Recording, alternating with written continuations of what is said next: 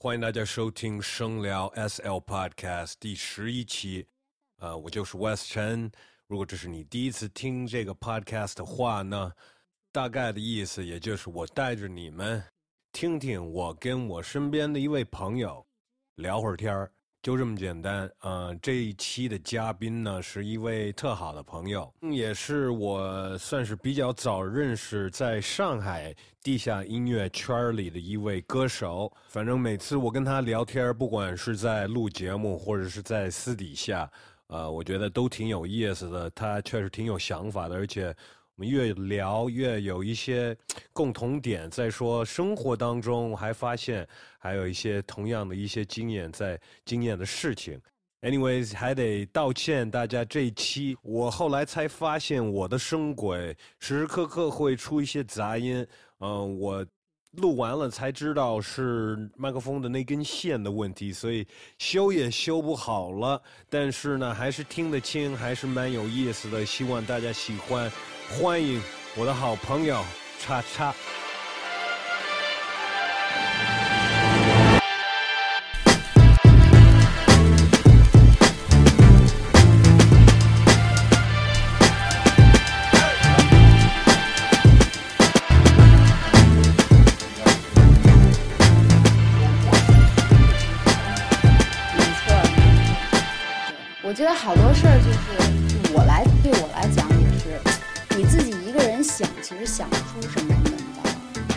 就是跟朋友聊的这个过程，互相好像有点什么那种东西聊一聊，然后把自己也打开了。好多好多时候都是这种。对，而且而且是，我都最近发现，就是像这种形式，都比正常聊天还要更那个。因为说实话，我们什么时候会，哎，我跟叉叉我们聊一个小时的，对吧？对就是这种，对吧？就是而且不停，嗯，没有那种，加上现在连人家你跟一个人聊，不是没有人在录或者拍你，你怎么着都会拿你手机看一下，直接断了你这个整个的这个思路什么的，全部都。而且好多时候是，好像就见了见了面，然后也不是说特意一定要聊什么，这东西就话题就特别分散，各种各样，然后还有好多别朋友在，什么乱七八糟的，所以聊的东西，对，就是就是待着，我这个就是使劲聊。对，就 我觉得就在一块儿说会儿话什么的，就感觉特别好，因为你像那种。出去应酬什么，好多人在一块儿，那个说句实话也聊不上什么东西，说不了说不了什么。对对，浅浅浅的聊一点儿最近干嘛呢？什么说点完也就也就完了。嗯，对啊。而且有时候我也发现，有时候我自己的事情，我可能不会跟朋友没事聊天的时候说，但是当我在录这节目，然后就是其实，哎，我们是这是一种交流，对我就会想把它说出来，就是看人家是什么样的反应，对包括坐在我对面的人，包括可能听的人后面给我留言什么的，嗯。也许会，you know，我我希望人家会说，你怎么是这样想的？嗯，然后就是能改变我的想法，对，嗯，而不是就是大家就是同意还是什么。没错没错，不是说一定要找什么标准答案，其实就是好多事儿，你你你不管你干什么，其实好多时候就解决解决一些自己的问题，很多时候。都是为了哎，你你的你就像有你对这个问题为什么对这个问题这么好奇呀、你为什么这么想知道？其实就是你也想解决一些你脑海中的困惑，然后你也想了解一些你不太不太知道的、不太不太会去想到的点。你说我刚问你的那个问题，好多问题都是，好多事儿都是，对吧？你就是哎，跟朋友聊聊这种，所以为什么说聊交流是有选择的？就聊天什么，给大家随便都聊，但是交流肯定是有选择的嘛，对吧？你你觉得可以跟你能交流的人一块儿聊一聊，就互相都想打开点什么样的东西，对对，或得到一些一些呃有趣的信息和和切入一些你你原来不会切入的点，对对对吧？是这个就特别有意思。对，尤其是现在啊，现在是是是是什么信息时代啊，对吧？就是世界各角落发生的什么牛逼的事儿，或者是特别恐惧的事儿，我们都能就是都都能收到这些信息，然后我们见面的时候，有时候会分享对这些事儿的想法呀。我觉得过去可能一个人的一个人的人生不会收到那么多信息，你知道吗？像我们现在的一年收到的信息，可能跟一百年前的人收到一辈子的信息也差不多，你知道吗？他就知道，所以他的注意力可能就变就放在什么大自然呀，或者什么养他养的牛鸡什么的，而且对吧？而且交流在在现在，我觉得反而变得 对我来说更必要，因为你像原来人跟人之间的这个界面，是你获取信息的基本上是很单一的渠道，对吧？你也没有什么别的渠道去获取这些信息，你就通过跟不同的人聊天交流，然后他的信息带给你做一个信息的交换，这样的，然后更丰富。彼此都更丰富一下脑海中的这个东西，但现在就是有了这么多网络什么这些，你不出门，你已经了解到很多很多这些东西了。但是怎么说呢？有用的信息是不是这么多？这个就需要自己来过滤了，因为你肯定要从中提取。但是大部分东西都是脑子过一下，完了听到哦，完了也就过了这些。对对对，而而且现在有一个现象就是网络，你在网络。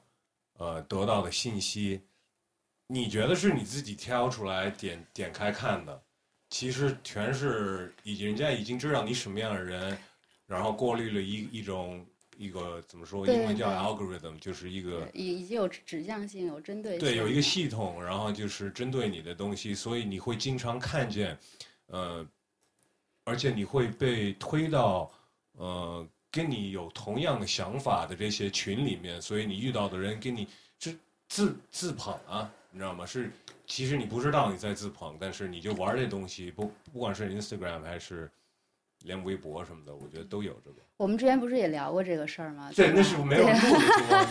我们之前说过这个事儿，就是现在这个信息已经不光是信息爆炸了，还有就是它已经到了一个。计算的这个时代，就是 AI 对，已经到了计算的这个时代了。所有你认为提供给你这些信息，是你认为你你认为你想看的，但其实都是对你经过了大数据的这个收集，然后经过计算，然后推送给你的。所以你总认为你看到这些东西是你感兴趣的。所以得就是多跟一些真人对 对吧？没错，嗯。我都觉得我我我我有时候会挺反对，就是人人家要说一些，不管是很正事还是比较重要的事情吧，但是在用微信，然后再打字那种方式，我我我我会，比方说，呃，我身边的人，我说，哎，你干嘛就不直接打电话呀？对。但是好像就是特别不想打电话那种。嗯。但我觉得有的事情你要是打字的话。不一定说得清楚，不光是不一定说得清楚，你不知道人家打出来的字和他真实的想法，想法，你但是你要是打电话又又拉近了，一一一距离，然后你要是面对面说，又拉近，对啊，有的人就是嗯骗人的时候只挂在脸上啊。对，或者是那打字太容易骗人了。对啊，他 打字他可以呃又删又打又删又打，那要面对面那变成结巴了，那那一下子就露馅儿了。或者是你知道吗？这个这个整个的 conversation，你可以更你想表达的事情，或者说你想得到的信息，你可以更直接、更快速的，而且避免各种误会。经常因为是通过打字误会了，耽误时间。我觉得。对，干嘛不打电话？这个有害怕，好像是。这有时候我觉得，我想过，我觉得这也是双向的。比如说，对于很善于表达的人，可能这个会比较好；对于有一些不善于表达的人，他可能就会这个对他来讲会更多一层呃周全的考量。说他也未必一定是要通过打字呃隐隐藏什么或者欺骗什么，就是他可以。比如说不善于那么说话，我说的时候我可能也没有想清楚，然后这个其实也容易造成误会，对吧？但是我打字的时候，我有这个周旋的这个时间，哎，我可以哎更考虑一下，或者说控制一下我的情绪，让这个东西不至于到达一个临界点，然后就爆了或者这个可能怎么样。在有一些情况下是一好事呢。对，有的时候 这什么事儿都是我觉得双向的这种两面的。嗯，是是是，我是，哎，重要的是我就我就我就烦了，我就打电话了。对，肯定是这个是更更直接能够解决问题的东西。你着急的事儿，你肯定打字打半天，要么语音，要么什么的，也不容易解决问题。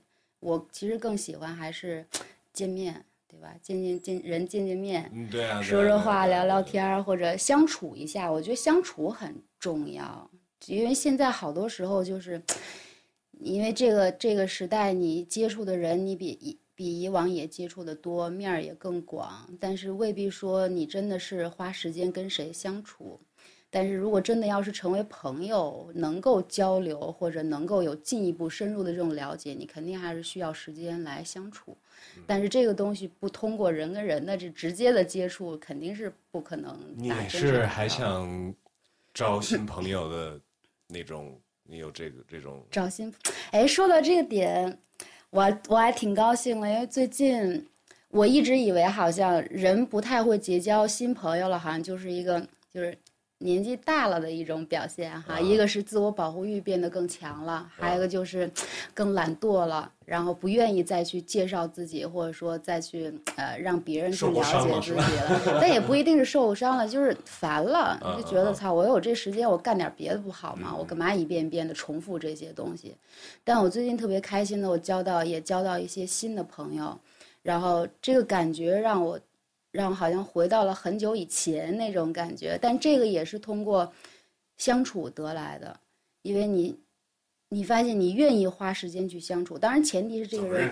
这个人有趣，也是通过工作机会认识的，然后朋友介绍这种，然后但你发现，哎，首先这个人有趣，然后你觉得跟他有很多契合点，然后在相处的过程中发现，哎，是特别聊得来，然后同时也是特别真诚的这种人，然后他也是很 open mind 的这种人，然后就觉得，哎，这种交流让自己感觉好像会变得心态也会变得更年轻，而且很高兴，就是哎，我还又能交到新的朋友了，就感觉自己好像以前这个圈儿已经闭合了，就觉得我交的朋友差不多了，反正就这这些朋友，然后我也愿意花更多的时间在这些老的朋友上去维系这些关系，跟他们更深的相处，去更用心的对待他们。但是新的朋友会给你带来呃不一样的这种感觉，但这个也是我觉得靠缘分。对对遇到这个缘分的时候，我就觉得其实还还挺棒的这个感觉。我觉得现在，反正一年龄大了，还想不想招新朋友？我觉得也有一方面就是，我觉得一一一人认识到固定的一个，我觉得可能是在三四百或者四五百个人，嗯，你的脑子已经在那方面已经饱和了，对你这个这个硬盘都快满了。对，装不下了。对，所以再往上的会会影响你的，就是平时你会感觉到压力，不是那种，但是你要维持那么多人和人的关系，我觉得是跟人类的就是本性是不符合的，你知道吗？因为我们原来不可能一个人认识一千个人，对，你知道吗？嗯嗯，或者你有什么目的去认识这一千个人，是吧？对对对。但如果只是从交友的，就是舒服的这个角度，肯定是你你不可能，你你一个人的时间和精力都是有限的，对对对，对是吧？再多了以后，超负荷了就是负担，负担这种东西就变得没有必要了。而且再有网络这东西，我发现一个就是英语有一个呃一个 saying，就是嗯 out of sight out of mind，就是我看不见就想不到，对，就是所有所以我有很多就是在美国一起长大的朋友，我其实还是挺关心他们，但是真的很难说就是保持像如果我们就说没有这么远的距离，嗯比方说什么纽约、洛杉矶这个距离，我们都还在一个文化里，或者嗯你知道吗？我完全在这个就是会很难的，包括亲戚什么的。你就别说在上海跟在纽约这个距离了，你就光说在上海，你你光说在上海，你就光说在上海的朋友，啊其实也有 也有不少。就就一个街道这头儿跟那头儿，如果你真忙起来或者这那个，你好多时候你都没有办法。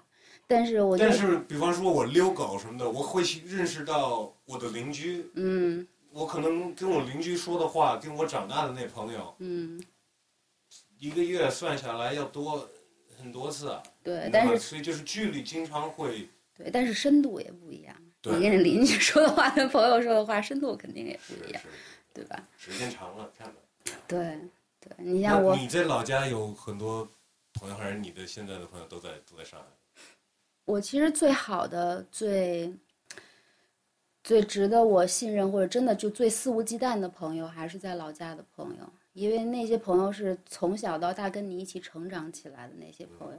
他们还在老家吗？还是对他们还在老家就过着他们自己的生活，然后我过着就是跟他们完全不一样的生活。但是这个也是让我觉得为什么这些友谊这么珍贵，就是因为他那么你们之间那么多的这个情感在，他不介意生活中有多少的差别，他唯一关心的就是你快不快乐，你开不开心。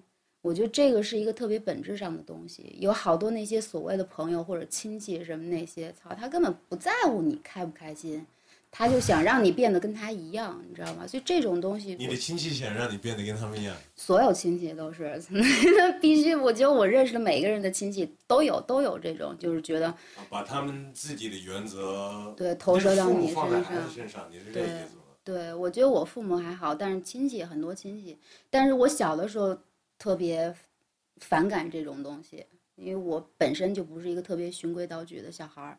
到大了以后，我理解这个东西了，我觉得他们就是对你的这个爱的这个表达的方式不同，但因为他跟你的生活还有各个方面完全不一样，他没有办法用你的生活方式来参考，他只能用他的生活方式来做参考。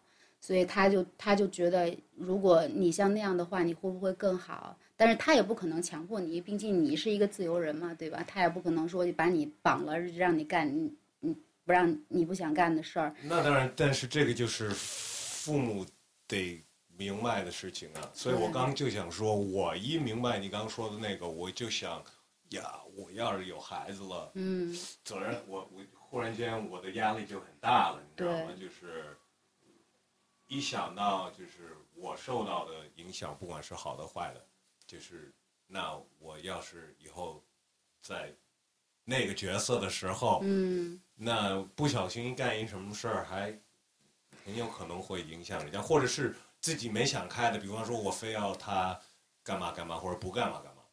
没错。所以我们之前跟好多朋友聊过这个问题，因为这个就其实是一个很大的问题，真的。就是在中国传统的这种观念里边，还有这种教育文化观念里面，就是为师和为父母都是权威性的，对吧？都是觉得他就是他就是最对的，他说话你就应该听。但是这种东西对我来说，就是操，你也看周围有好些朋友，就真活得跟混蛋一样，然后他养小孩儿，然后他把小孩往混蛋里教，然后这个事儿就是不是每个人都。有能力做一个称职的，做称职的父母，而且做父母不是一个怎么说生来就会的事儿，这是一个学习的过程。如果你不是一个你在如果在生活中不是一个好学的人，对于做父母这件事情，同样你不会去认真去对待他，你就觉得我怎么想的，你你就应该听我的，或者我给了我养了你。像你就是我一个玩玩物，或者你就是我的一个一附属品，或者是我的一个延续，你就必须得遵从我的一些想法什么但你的。没倒没你你倒没受到这种，我觉得说到这个点，我觉得我有，我觉得在我的父母什么这些，就也是普普普通通的，在这个文化环境里成长，他们也没有过西化的思想，他们也没有去国外了解过这种更开放的、open 的、自主的、民主的这种父母的这种跟子女之间的这种关系。但是因为我本身是一个比较反叛的人，所以我就在很多点上都是在用我的执拗、我的犟在跟他们在对抗。但是我逐渐发现，在这个过程中，我理解了一件事情，就是父母也是头一次当父母，你也是第一次当孩子。其实父母跟子女之间的关系是一个互相训练的一个过程，就是你需要他在把他的东西给你的这个过程中，你需要回馈给他一些别的东西，你们在互相其实是互相的教育。我觉得这这个过程让我转变了我跟父母之间这个中间这个关系。尤其是在中国，就是独生子女的这些，就是当然了，如果你是第二个，可能可能又稍微有点不一样，第三个。但是我觉得有几个孩子都不重要，重要就是父母的观念。他如果一直处在这种权威的这种这种形式下，他会越来越固执，越来越僵化。但如果他的权威不断的在受到挑战，他就会反思为什么我的权威要受到挑战，你知道吗？所以作为子女来讲，如果你盲从，你就是助长了父母对你的这个权威。但如果你是有选择，你有怀疑，你有怀疑，你有选择，你在争取你的一些东西，你认为是对的东西，会引起他们的反思。这个也是可以把你从权威的这种压迫里面解救出来的一个方法。嗯，也也是一个被挨打的一个方法。就是对，这是付要付出代价的。对，必须要付出代价。那你做音乐在这里面是一个一个一直在。一个矛盾的事儿吗？对我从来没有矛盾，但是对对他们来讲特别矛盾，因为我我父母就是在正常的这种体系里面成长起来的，他们也是你看正常的上班在。他们希望你长大是干嘛的？就要么能说出一个职业是他们就要要么当警察呀，警察是吧？要么做公务员，因为我爸爸是警察，哦，所以他就希望你。因为我我爷爷也是也是警察，所以就希望，因为这这很正常。比如说，你像书香门第的孩子出来，大部分也是知识分子；艺术家庭出来，大部分也是艺术青年。就是你受这个家庭的耳濡目染，这个会主导你的方向。除非你是一个一个家里的黑马，你就就是不一样，你就喜欢不一样的东西。但是这个大部分的人都会在这个环境里面有所改变。你当一个就是。家里好多亲戚是当警察的，嗯，也就也就我爸就就爸，我爷爷后来也退休了，也就没做这些事有从有没有有没有过那一天，就是觉得，哎，我爸干的这职业很危险。这个太直观了，这个东西，因为从小从小的时候，我就一直感觉我我的父亲没有在身边，他一直都在外边忙办案子。然后有的时候回来受伤了，然后有的时有的时候就是刚到家还没来得及洗澡，一个电话又出去了，什么这种，我就觉得这个这种职业太不居家了，你知道吗？而且，但是你没觉得就是危险，就是太肯定危险。你因为你面对的都是社会上最负面的这种东西，我就对一个人的心理能力，还有他抗呃抗击打的这些能力，各个方面都要求很高。那那那那他。想让你当警察，我觉得，我觉得很多可能就是当警察的父亲，说男的啊，生一女儿也不一定想会让。但警察也有很多部门不同职能，对吧？你可以在警察部门里面做点文职工作，什么？对，在这个系统里面，他因为从他的角度来讲，他可以更好的照顾我，可以更好的保护我。作为女孩子，她还是希望你能够安全、安稳、平平安安的长大，不用担心那么多事情，因为她还是很宠爱我的。如果你一个人跳出这个体系，到他完全不熟悉的环境里面去拼搏你自己的生活，他就会担心，因为第一，他对这个系统外的这种生活状态他不熟悉；他第二，他作为一个父亲，他不知道他应该他应该怎么样来帮助你，他怎么样能够呃用他父亲的这个能力能够给你有庇护。所以我觉得我理解这样的东西。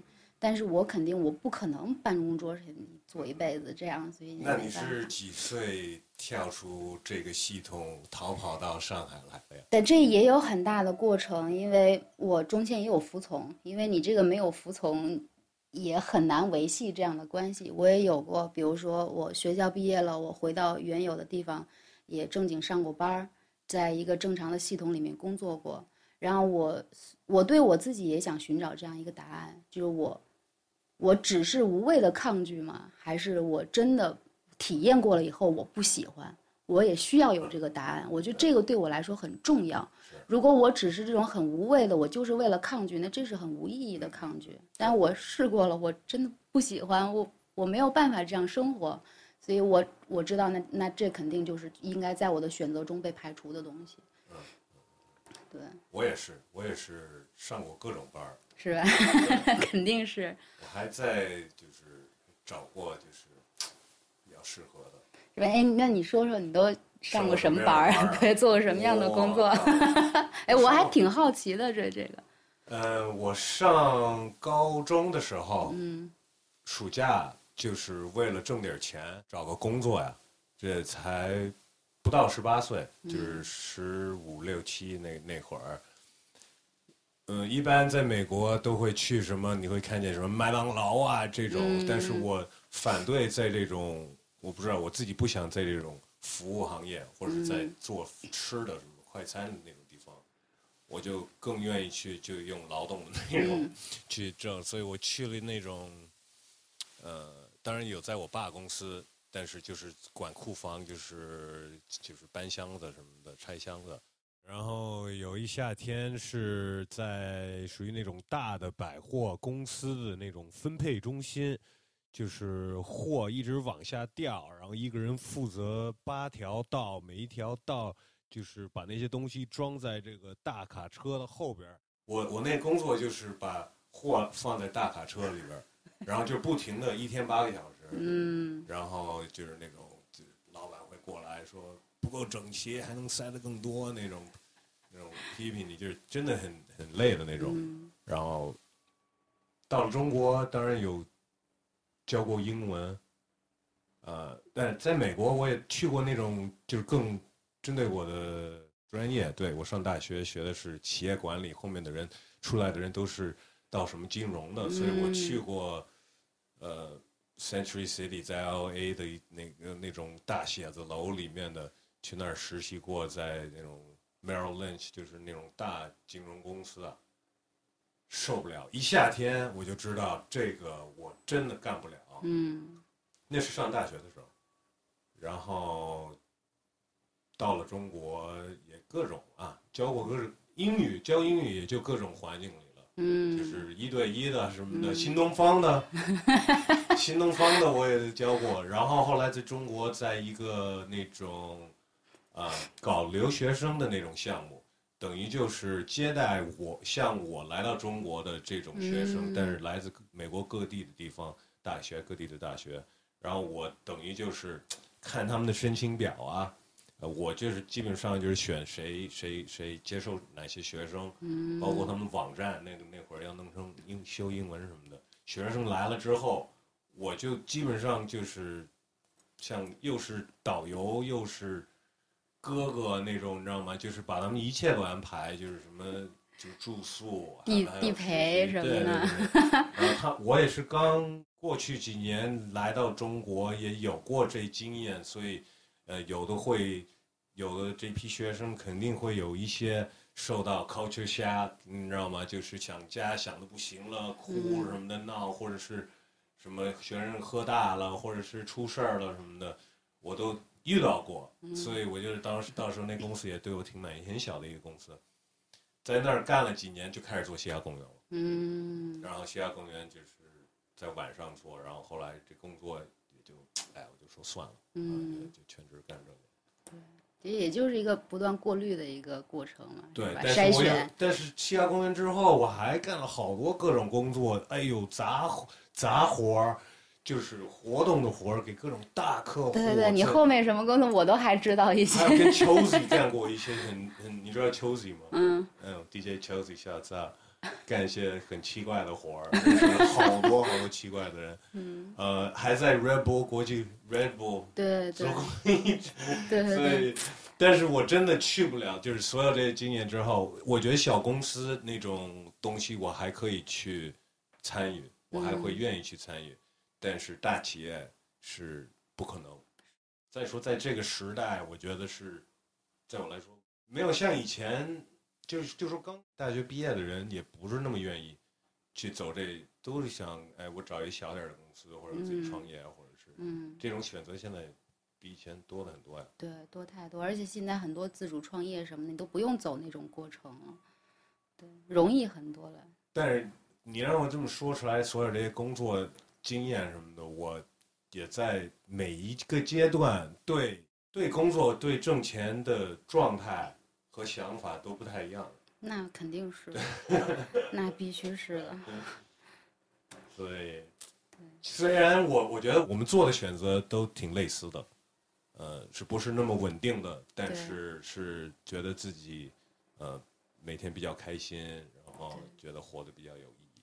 对，还是想要生活有一些不一样的选择吧，对吧？我觉得在以前的那些工作中，我觉得你肯定也有这种想法。对我来讲，我觉得就是我能够预见到以后二十年、三十年是什么样子。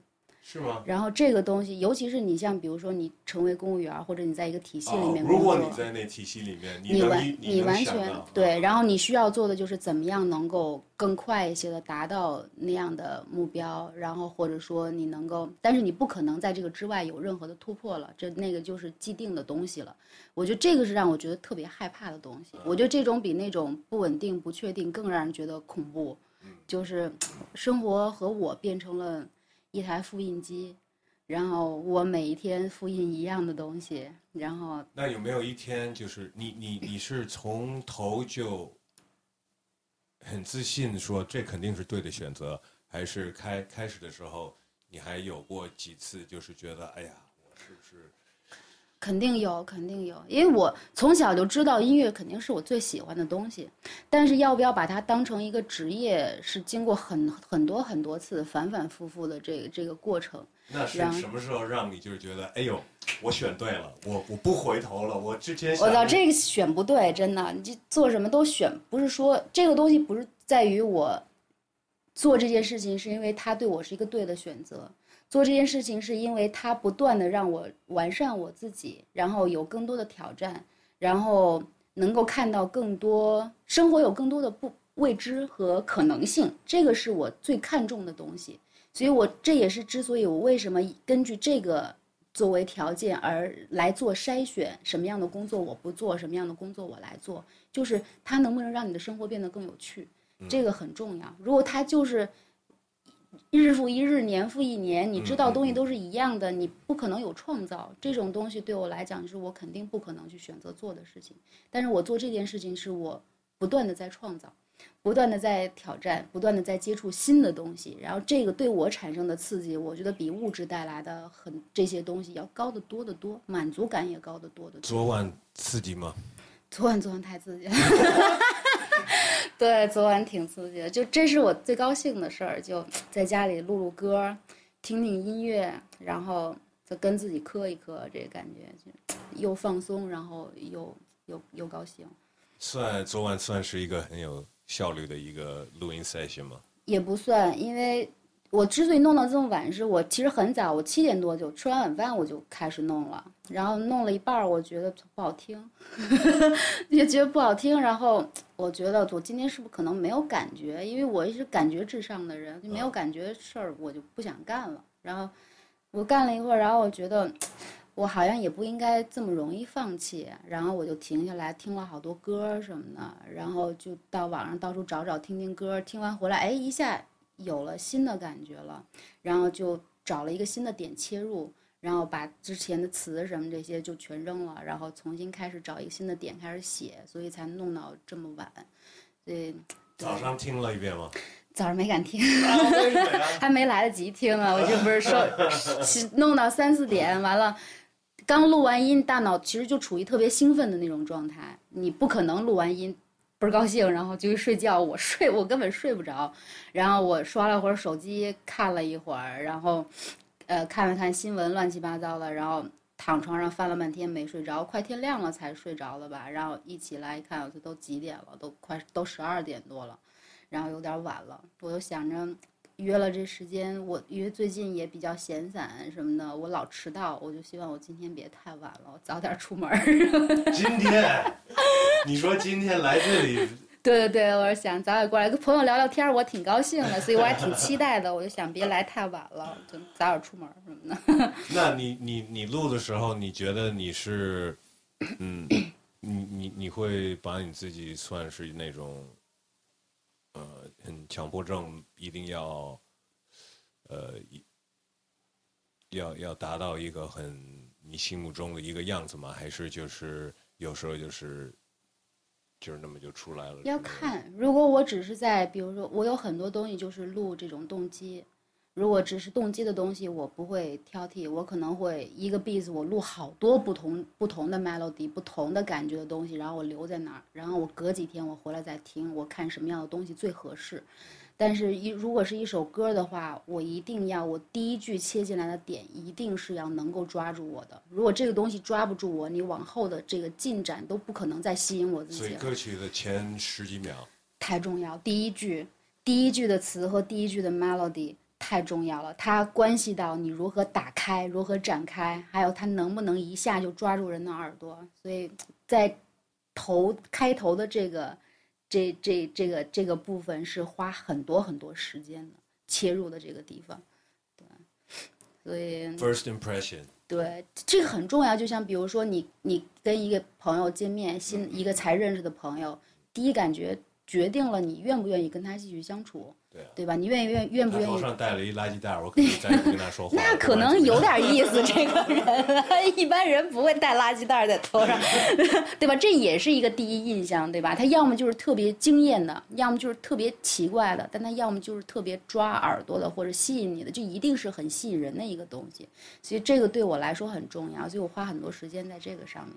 但昨天因为是录一个合作的东西，所以。第一部分其实它呈现的挺好的，挺不错的。然后我又有点那种人人强我更强的那种感觉，我一定不能在这个币上就是掉价了，你知道吗？就是我觉得，我觉得我的你有听他那段吗？听了，就是之前是在一个朋友的棚里边一块录的，然后他那一段出来以后，我一下去我操。这个感觉挺对的，因为之前我已经出了一个 demo，是我开我先开始的，但他没有接下没有找到接下去的感觉。我说那你就把这个弃了，你来起，然后我来跟你。然后他起的那段我觉得特别好听，然后我啊一下给我就啊那我从可能另外一个点切一下，但是我肯定不能切难听了，我也得切特别好听那种。所以所以昨天录这个感觉还可以。跟谁的合作呀？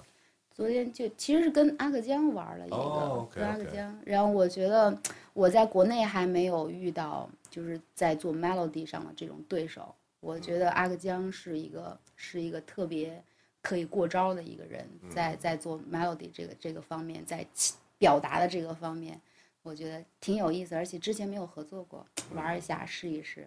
所以他录他那段的时候，你你你们在一块儿？对，在一块儿，在一个朋友的棚里。之前也是发了币给他。我们之前见了面聊天，你说你能不能一起玩点什么东西？我说那玩啊，找了个币什么的，结果他也特别喜欢。是 V 斯，你你找的他的？对我找的，我找了一个币，然后他也特别喜欢。然后我说那既然都喜欢，咱们就玩起来，就别浪费这个东西。币是好东西，很珍贵的东西，所以一定要把好好的利用好。所以我们找了几个切入点，之前都商量不是很合适，我切那些，但。他重新切了一个这个，我觉得还蛮好的，感觉蛮棒的。然后一下就给我有一点刺激，所以我就特别喜欢这样的东西嘛，有刺激，有刺激才能过招。对对对对，昨天呃前几天刚发了我跟 Billy 的，他又来了。对对，听了听了。嗯，他就是 Billy 喜欢这种对抗的刺激，对，找刺激。对，没错。所以这个就是你你在别的工作中你。找不到这种快感。嗯，他们找在，他们肯定会在他们的那个小宇宙在找。没错。我们不懂。嗯。呃，有的人是跟他们的银行的余额在找刺激。哎。或者是你知道吗？或者是跟他们同时，或者是。没错。知道吗？只能说，就对我来说吧，我觉得我的我的快感来自于这个方向，所以，而且没有办法，这个东西就是它那么吸引你，你不可能说。我我不要，就是这么些，你肯定就朝着他就去了，你知道吧？这是你控制不了的东西。那这个这首歌会是属于，嗯，是谁 feature 谁？就是，而没有什么，就是没有没有没有，就就是一起玩一个，没有想那么多。然后直接发网上，怎么发的我还没想，就是想一起玩一下。我觉得有有好听的歌，跟先把这些东西重要的部分对，跟喜欢的音乐人一块儿，我觉得。交流特别重要，然后在一块儿能够听听听听你的点，听听我的点，我觉得这个就是一件很有意思的事情了。哇，怎么发那个，那到时候再说吧，这也不重要这个东西。但我相信这个东西发出去肯定是好东西。我也相信阿克江，我也联系过他，因为我也觉得，哎，这个人感觉挺有意思的，嗯跟一个就是没那么多他这种风格的，对，呃，现在，所以而且，嗯，并且他是来自新疆，对，我觉得肯定有一些故事，我也跟他约过，看看过几天把他叫过来。对对对，其实我那那我很期待他。住上海啊现在对，他在上海，我们住的还挺近的。是吗？对对，都在那一片儿，都还挺近的。他是搬过来也没没没多久吧？也也不是很久，他跟维苏蒂在一块儿嘛，哦反正我觉得也挺好的，就是跟志同道合的朋友在一块儿，能够做做音乐什么的，瞎待会儿也行，啊，这也是挺快乐的吧，是吧？对啊，对啊，嗯对啊。你什么时候搬过来的呀？一五年，一啊，零五年，零五年啊，零五年。零五年挺久了，这是我可能待过最长的城市了，从来没有在一个城市待过这么久。想换吗？还是以前有过想换的念头，然后但是现在想法不一样了。现在我觉得没有什么地域的限制了。你像网络啊、信息啊什么这种交流，你在哪儿都一样，在哪儿都可以。对我来讲，上海很吸引我，就是它的这种刺激，还有它的便捷，还有就是它高效。在很多时候，我需要这样的东西。确实挺高效的？对，但是同时我也需要另外的东西，我可以离开上海去别的地方去找，但我不一定非得要搬到另外一个地方去生活。要是有机会搬，搬哪儿去？你就想我我其实是一个特别热带的一个人，我特别喜欢充足的阳光，然后海水，就这种放松。但是我觉得那样的地方可能它也会耽误我的人生了，我就真的是什么也不想了那种。都，我也我像我假期没事儿，我就会去有海的地方待一待。但是那种地方待久了以后，你也会想到走，那我也想干点什么。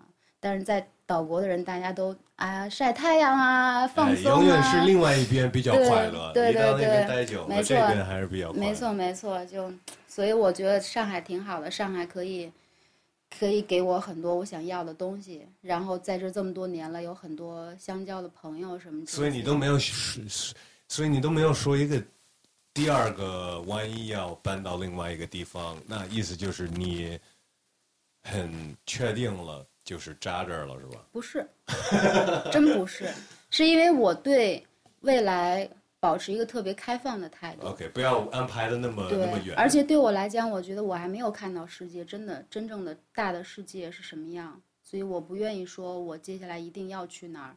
我希望我在上海的这个同时，我可以去到更多别的地方。也许有一天我遇到一个地方，我真我就太棒了，我想在那留下来，那也许我就留下来了。但是现在我觉得我还没有必要想这个事情。我觉得我可以以上海为中心，往全世界不同的地方去发散。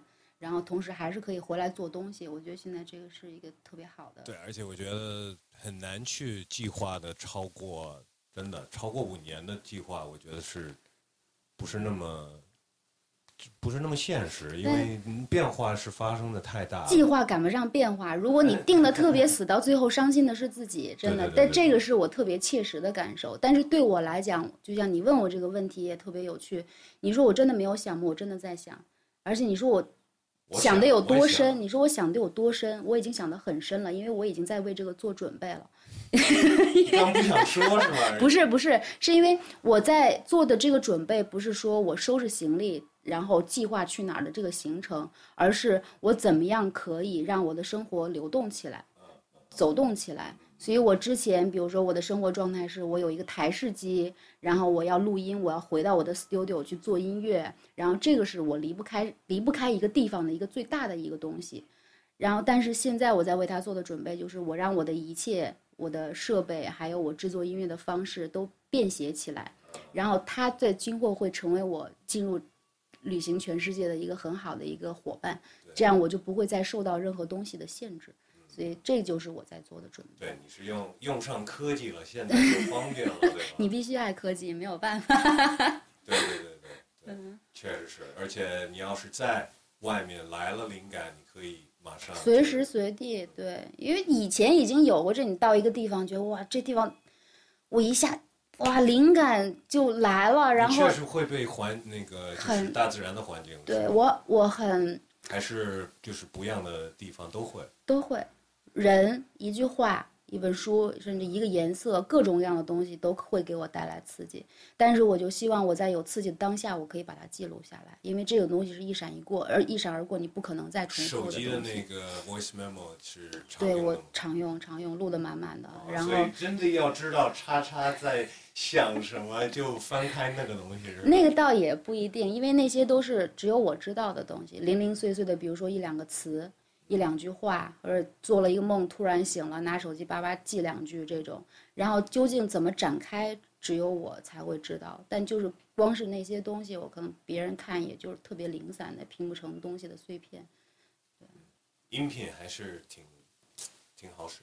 对音频，但是我又我比较传统，我还是比较传统，我还是走哪儿我喜欢带笔带一小本儿。啊我有什么感觉？我喜欢用笔和纸，这这种是给我一个真的记录的感觉。我有的时候我对科技又爱又不信任，因为我觉得这种东西是它坏了或者没有电了或者怎么样了，这个东西就没有了。对对你像我有的时候经常好几个大硬盘备份我那些东西，我会在想，第一这些东西你还会回头再看吗？大部分不会回头再看了，那照片什么的。第二，这个东西它一旦有一天坏了，谁给它备份？只有你的脑子，只有你经过的这些东西，你的感受是真正的备份。啊我敢说，我有可能是我我打开我那个电脑，打开 Photos 那里面，嗯然后按按日期，我是丢了一本电脑。嗯所以就是你那日期是都是从那一天之后的，你知道吗？我我我我那个丢了好多，对我是依光依赖那个肯定没有用，但是说实话，fuck it，你知道吗？你要是天天的，就是也没错，对吧？对你老守着那些东西，其实没有太大的意义。真的，你看这房间啊，真的，我想把好多这些东西都给扔了。是，我就哎，你是你是那种人吗？就定期会收拾东西，然后扔一堆东西那种我现在特别在就是练这种 minimalism，、生活中的 minimalism，、嗯你知道吗？嗯，那谁 So Speak 还给了我一本书，老 就是因为我们聊聊聊着聊，我说哎，我真的想修修点这个这种理念，然后他哎，我看过一本书，我然后他说我给你一本，给了我，他说他你知道吗？我有一有一年过圣诞节，我给了我全家人这本书。是讲什么呀？就是就是你怎么生活的更简单？就比方说从愿望，嗯，你就是愿望能做得到的话，那你就自然你买的东西就少了。嗯那你家里堆了一大堆根本就不碰不翻的东西，还花了好多钱去挣的去去买了它，然后根本就不使用它，到时候你还要处理它，还是一件事儿。你就用你的心理处理这一切，对。就这么简单的一事儿。我发现这这个也是人跟人特别不同，像我有朋友就是属于那种收藏癖，嗯嗯。就真的就都不是说什么特别珍贵的东西收藏，就一个柜子就是袜子，一个柜子全是袜子，一打开噼里啪啦往下掉袜子，我是第一次 见到这种。说你为为什么买这么多，好穿都不会穿，但就是喜欢，就是想要拥有。所以有的时候我也在想，就是就 是这种欲望的这种东西，就是它填补你内心的某某种就是缺口。你需要一些东西来填补它，在你欲求不满的时候，你需要什么样的东西来让它变满，你知道吗？就是这个，所以这种叫生活的极简主义，就 minimalist 这种，其实是一个对欲望压制，是一种自我克制的一种其。实是西方人对那个学习佛教了吧，嗯然后 对对吧？其实佛教也就是在这方面是这对对有这种原则对就是你不需要你就快乐呀。对，没错，因为你刨开物质的东西，你才能更专注在精神，对吧？你而且精神的更富足，你不再需要那么多东西了。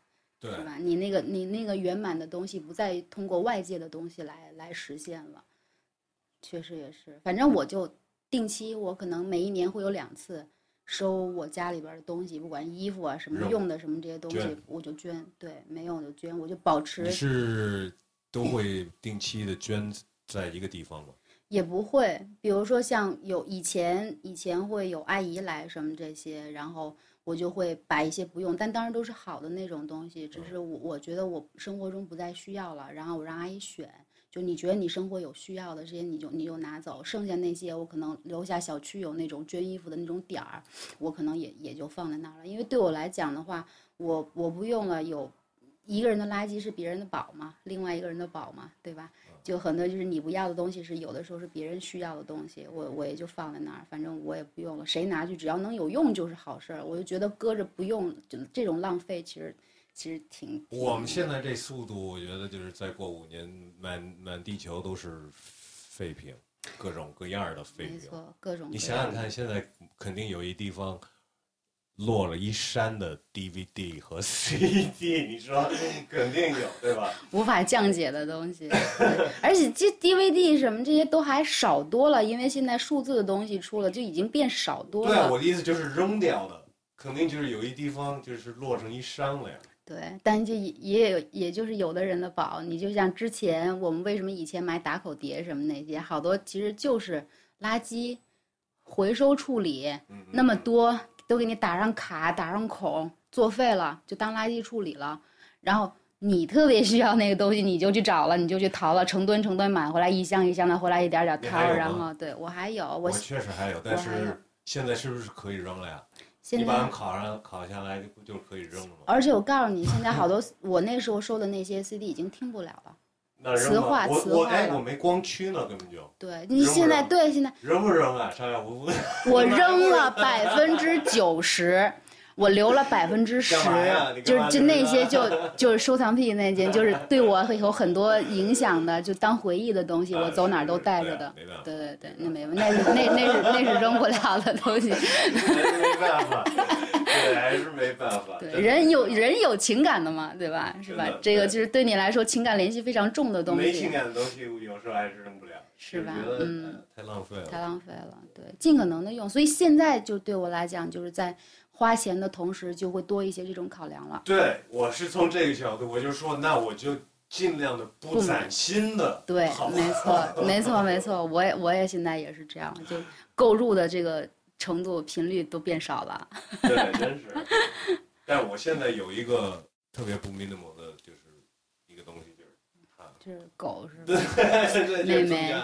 但是我却说实话，我觉得它让我的生活更 minimal，嗯因为我需要干好多事儿，就是溜它呀、喂它、跟它的这这个事儿。嗯，其实那些事儿那些时候，我可能是在玩手机，或者是没错。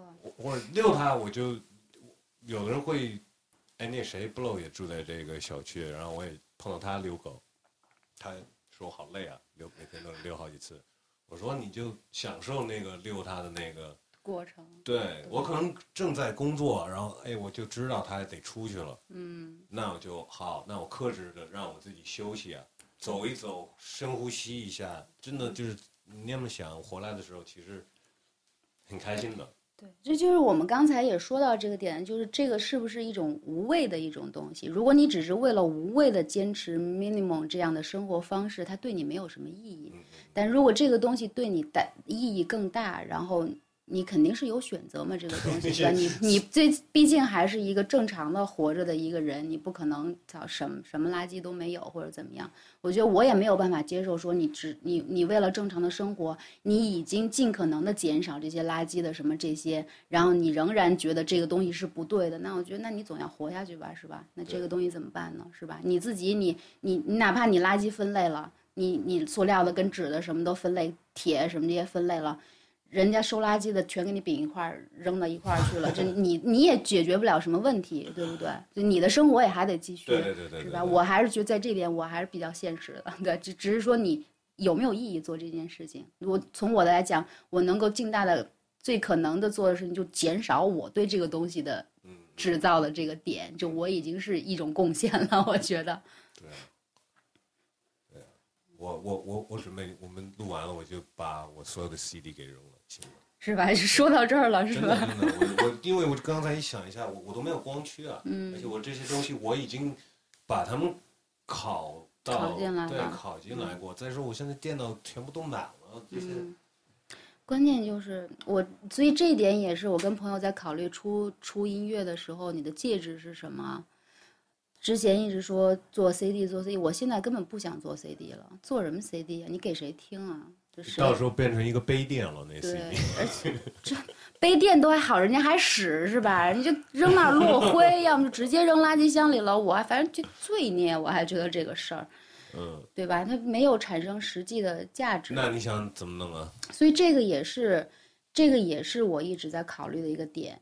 我觉得音乐它必须是需要有载体的嘛，对吧？虽然现在就是数字成为它的这个载体，而且这个也是未来的趋势。嗯数字肯定就是一个，我觉得应该是一个送的东西。当你买了对一个另外就是所以我的点就在于，我可不可以把它把把音乐跟别的东西连在一起，然后这个东西是生活中我们都需要的这个东西，也许这个是一个很好的点。我觉得 C。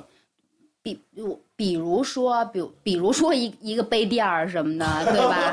然后背后印 背后印着我的音乐下载码，你音乐你也下载了，杯垫儿你也可以用。我觉得这个是一个对，海报这种东西，对你也可以贴或者之类的，就是它对你的生活更能产生作用的这种东西，它更有留下来的意义。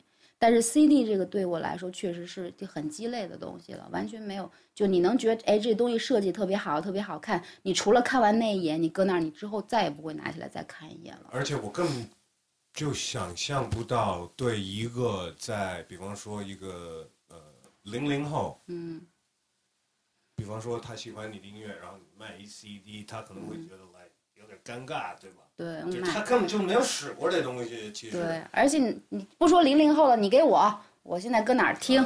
是不是？我拿来给它搁哪儿放？你现在新的这些电脑什么之类，这些连连 reader 都没有了，是吧？它也不支持你，就生活各个方式已经不支持你再做这样的行为了。对，行，我期待你的新的呃专辑的这个，不管它是一什么，嗯我家里也有一个。是吧？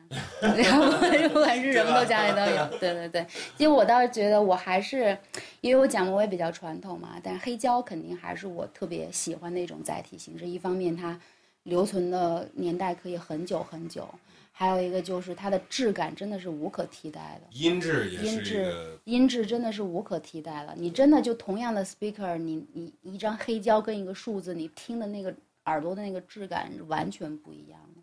所以我觉得这个还是我愿意的，但是不是不是每一种音乐或者说每一次发行你都我都应该用这样的方式来做，所以我会选择有一些我觉得特别珍贵的，或者说我特别喜欢的一种音乐方式的一种东西，我可能会选择用黑胶的载体，或者别的之之后的那些，我可能就会就纯数字了。我觉得第一，它传播的途径可以更远，传播途径更广，我为什么不用这样的方式？对吧？而且你比我买卖 CD，你要在美国买我一张 CD，我还要想尽办法给你寄到美国去，寄不寄得到都还再说了，完了你拿着还该怎么听是吧？那我当然也非常感激你还愿意这么远买我一张 CD，但我就咱们就不用这么麻烦了，你要是吧买一个，我叭就发给你了，立刻五分钟之后你就可以听到它了，是不是？这这很棒的一你。现在一切这东西是你自己在，算是你自己在管理运营什么的？对我自己一个人在弄。你喜欢这样吗？还是你找不着人，或者是你想找一个人？我是不喜欢，不喜欢这样，因为点就在这儿。为什么我是音乐人？因为我最擅长是做音乐。如果我要是一个 marketing 专员，我最擅长就是做 marketing。对我来讲，最牛逼的事情是，嗯、你到了一定程度以后，你的各个环节都有更专业的人来从事这个环节的东西，他才能把他的呃效果或者说他能量最大化。这个是我最喜欢的一种工作方式。但是对我来讲，我觉得我还没那么牛逼。第一点，第二就是我在这个过程中，我还在摸索很多东西。因为对我来说，我是一个独立的音乐人。独立的音乐人在于我需要了解这个音乐环境是什么样的，我需要了解在这个音乐产业中有哪一些链条，哪一些环节。我需要知道在这些环节中有哪些点是我作为音乐人必须需要自己全力去做的，是什么东西是可以给别的人去做的。但是在你摸索的这个过程中，我觉得这是一个你完善自我的一个过程，你了解你了解你在做的这件事的一个过程。所以我我很不赞成在最一开始。做音乐，你就把这些东西都丢出去给别人做，闷头做音乐就相当于闭门造车，因为你永远不知道你在哪儿，这个环境是怎么样的，这个产业是什么样的。你如果你不了解这个产业的话，你没有办法做一个好的独立。有公司想过，就是说给你签一个什么样的？很多对，有。然后你就一直坚持说不用是吗？还是？对我来讲还有别的考量。我觉得第一，呃，中国的这个市场本身不完善。还有就是中国人思考问题的方式，就在音乐产业里面，并不是我特别喜欢的方式。我觉得他们第一个看得很短，第二个利益至上。然后我觉得我在做的是一个有情感的一个东西。还有一点就是我对我自己的目标，我不是一个中国音，我是一个在来来自中国的音乐人，但是我的目标不是只在中国市场，我希望是一个世界性的市场。所以我不希望有一个什么条约。框住我，告诉我我应该做什么，不应该做什么。我觉得这个就是我选择一直自己做的一个最重要的一个原因。我希望我可以对我的音乐，对我的做的事情有更多的掌控权。然后，我希望可以更多的了解关于除了音乐之外，这个这个环这个环境里面还有一些别的什么样的东西。我希望很多东西我自己可以去亲自的去接触、去了解、去学习。所以这个也是一个吸收的一个过程，然后最后我可以说我我怎么选择它的原因是什么。但是如果我只是一个蒙住眼睛耳朵，我什么都不管，只做音乐的，最后我觉得我没有权利说这些话，我没有权利说我是一个独立音乐人。到最后我就是我就是一个被人牵着鼻子走的。那都会会不会考虑就是像比方说独立厂牌这种？我一直在跟独立厂牌合作，这个就是我很喜欢一种方式，人。我对我来讲，我特别注重合作的志同道合，就是你们的点观点是一样的。我喜欢跟这些有独立态度的厂牌合作。他们为什么是独立厂牌？也就是因为他们对音乐有自己独特的品味，他们对如何传播音乐和他们的受众有他们自己的选择。所以这个是我非常欣赏的地方。除了这方面，你合作方面和这种独立厂牌跟这些。嗯，可能比较大的主流的这种厂牌给你的这种 offer 或者是合作的一个一个方案是有什么样的区别？因为我觉得就是，比如说大的厂牌，他会就告诉你，我们他甚至都没有时间长的是吗对他，我觉得这个很正常。如果你做到一定的 level。你哪怕是我作为一个音乐人，我要对我的音乐和我的音乐生涯有更好的考量，我也需要做长长远的计划。因为没有这个长远的计划的话，你你你所有的这些东西都是眼前非常零碎的这个东西。但是对我来讲，跟独立厂牌合作就是你没有那么多呃无谓的这些牵扯，比如说。我必须得像你生活，你也考虑不到那么远。对，没错。那我干嘛能把我的事业也给你考虑到那么久？对，而且关键就是没有不想跟人家结婚，对吧？就是谈 恋爱而已，对吧？是这种这种比喻可以。点是在于，如果你真的遇到了这个人，对的这个人，你是愿意跟他结婚的，但是就是这个人对不对，是吧？但是这个人不是说他长得多好看，是这个人的本质。还有他各种品味，对，我我也得看得上他呀，对吧？我觉得这个是一个双向的选择。我觉得我在这个环境里，我最不希望的情况就是被动。我不希望我是一个被选择的角色，我不希望是一个被包装的角色。我希望我可以有主动权，因为我有我的，我有我自己独立的思考。我希望我可以有我的规则，而不是遵从你的规则。但是在跟大的厂牌和大的这些公司合作的时候，因为它是一个大的体系，它必须很多东西是需要有既定的模式的。一旦跳出这个模式以后，它很多东西都很难操作了。所以在这种点上，我觉得有很多很牛逼的大公司，但是在这种点上，我宁我宁愿不去进入它这个体系里面被量化。我希望我可以保持我自己的更多的这种东西，而跟小的这种品牌合作，而我有更多的或者控制权，而且我跟对方是可以商量，我们如何做，而创造出一个有趣的这种合作方式，这个是我更看重的东西。所以我为什么选择跟小的这些品牌，而且这些里面他们很大部分的这些独立品牌都不是利益至上的。他们都不是为了跟你说，我跟你合作，你要把你的版权全给我，或者你要跟我签一个什么样条约，条约怎么怎么样。合作方也是想一点一点来。对他们也是希望能，因为他们来找你也是因为他觉得你的东西牛逼。我在这一点，我觉得我我很我很高兴，我的东西被认可。然后同样我的。想法也受到尊重，对，人家没有一点我想包装他的任何的那种想法，而一大公司可能一上来已经想好了很多这。因为你想，一个大的体企业链，他做了你，他有这么多投入，他该有回报吧？如果是按照你这样的回报，你这么多年，你看看你的回报是什么？如果还按照你的方式，他没有办法得到回报，那你你你既然就有得，你就要有舍。但是对我来讲，这个舍与得之间的这个比例，我就要需要考虑，我什么东西是能舍的，什么东西是不能舍的。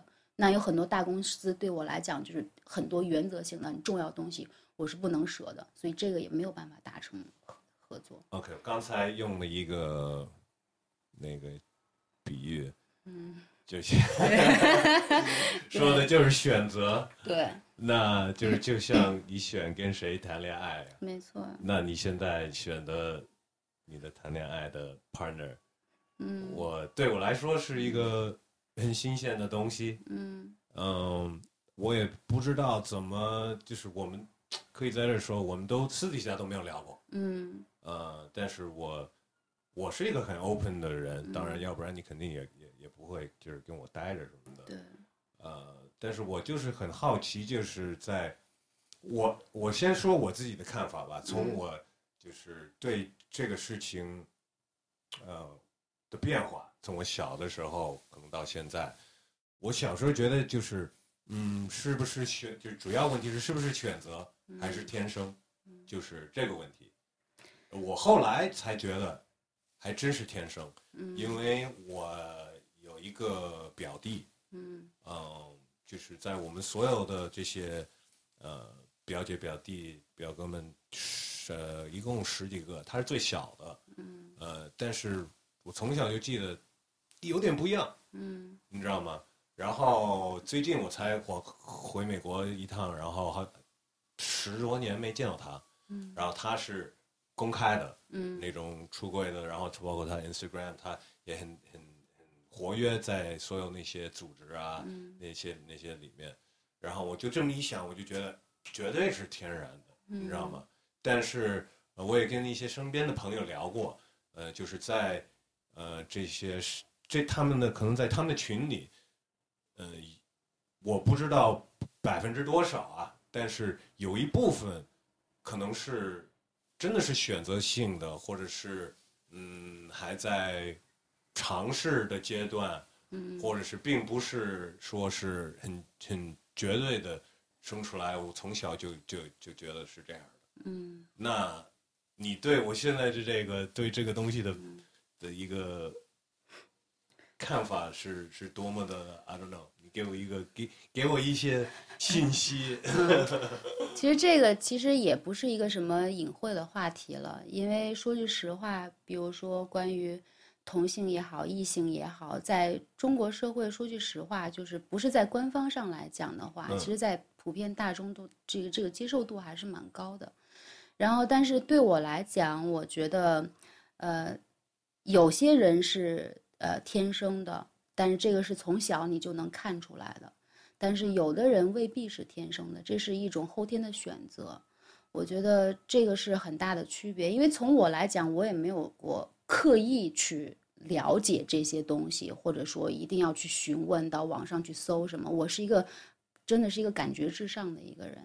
但是从我的角度来讲，我觉得我的理解就是，人真的是非常非常复杂的生物。我觉得现有的所有的对人的理解，他的情感的这种描述，还有这些设定、道德的什么这些东西，都是基于非常非常有限的对人的理解而产生的，而且有很多历史的原因、呃时代的原因，还有还有一些发展这各个方面这种原因，各种母系还是父系男性的这种社会，这各种各样的原因，我觉得现在反而到了一个非常让人觉得乐观的一个时代。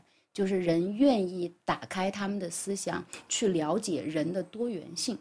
我觉得这个是一个让人觉得非常激动的一个时刻，因为你想一想，这样的时刻不是在每一个时代都会产生的，而且不是在每一个时代都能够被这样的普遍的被人接受，或者说普遍的愿意被人去了解的一个阶段。但是我们现在处在这个阶段，所以。你对这方面的东西有了更多的信息的渠道去了解，你身边这些人也因为环境的开放，他变得更加开放的，愿意坦诚他自己是什么样的一什么样的人。我觉得你更应该感觉到，对我来说，我更感觉庆幸我在这样的时代，在这样的一个社会，我我的感觉和我我对人的理解这样的东西没有受到压制，所以。所以这个东西就是让我更多的产生，更多的坚信了这个想法，就是人的这种复杂性和多元性。你像 Facebook 上对于人人的性别的选择多达几十项选择。对，这个也是在西方的一个新的一个话题，就是应不应该这样。对，就是，嗯，就是我觉得是更深的一个，在我更不理解的一个深度了，你知道吗？就是。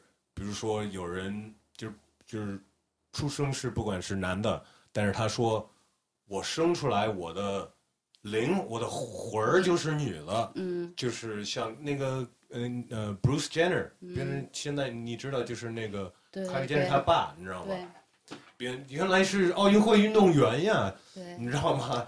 还拿过好几枚金牌呢，那种田径的，然后就是变变变性了。对，那这个我觉得跟跟同性恋又又是另外一一件事儿吧？还是还我我不知道。我觉得这个也就是你像中国人，呃，中国人常说的这种他呃旧有的这种中国的怎么说他的文化，包括太极、阴阳，对吧？这个东西，包括中医，其实这些都是我逐渐意识到他为什么这么牛逼，就是因为他在那个时候其实已经。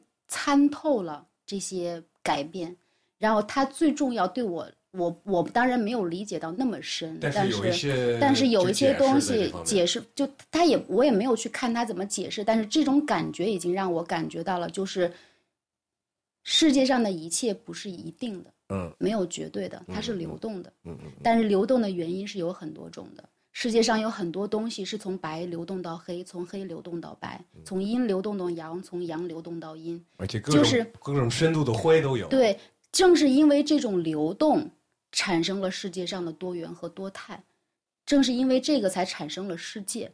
没有这个东西，没有世界。所以，但是这个东西，你说人当中没有吗？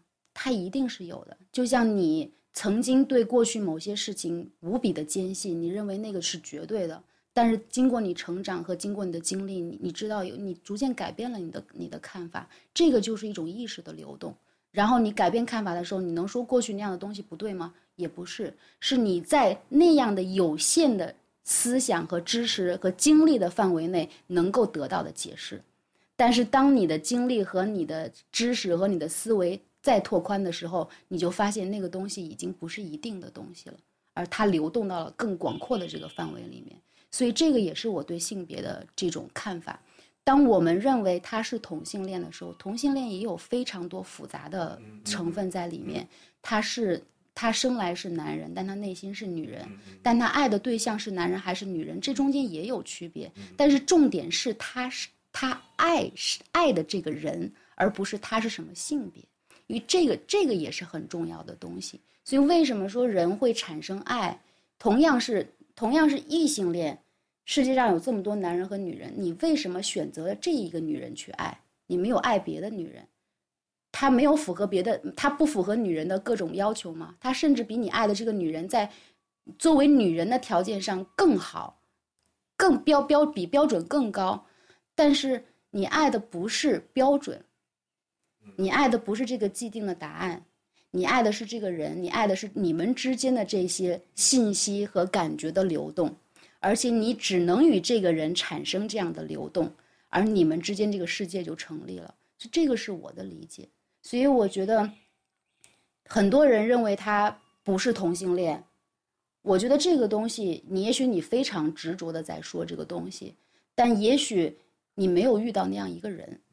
但当那个人在很多程度上打开了你的思维，破开了你所有的这些维度，它变得更深、更宽广的时候，他是什么样的性别，这个东西变得不那么重要了。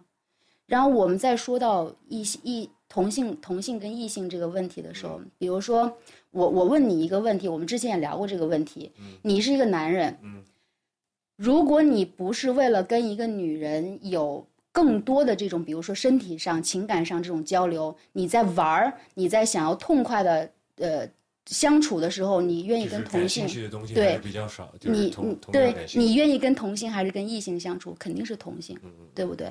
但这个不不足以说说明你对同性就会产生爱，嗯但是在这个里面，你说这个东西不是爱吗？你一个特别铁的哥们儿，是是是你除你除了不跟他有肉体上的这些东西，比如说他走远了你会想念，然后他他的事情你会着急，你会担心，他有一样，也是一样，对，所以这个东西爱是特别特别复杂和多元的情感。宠物也是一样，没错。所以我觉得，如果我们只把问题用一个标准去衡量，那么别超不在标准之内的可能都是错的。如果不在标准之内，可能都是不应该的。但但是如果宠物肯定就是富 人 但也有人对宠物有爱呀、对啊，那那你说这些人怎么办呀？就他只能去，因为他的这种爱不被社会所认可，所以你看不见，你也获取不到这个渠道，但是不证明它不存在。